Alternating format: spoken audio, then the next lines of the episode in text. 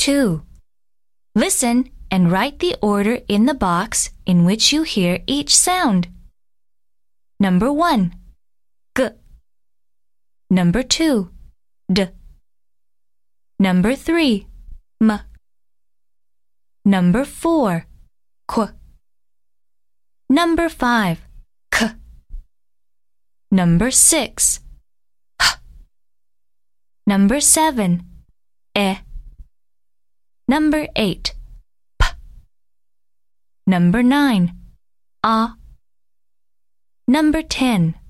B. Number 11. I.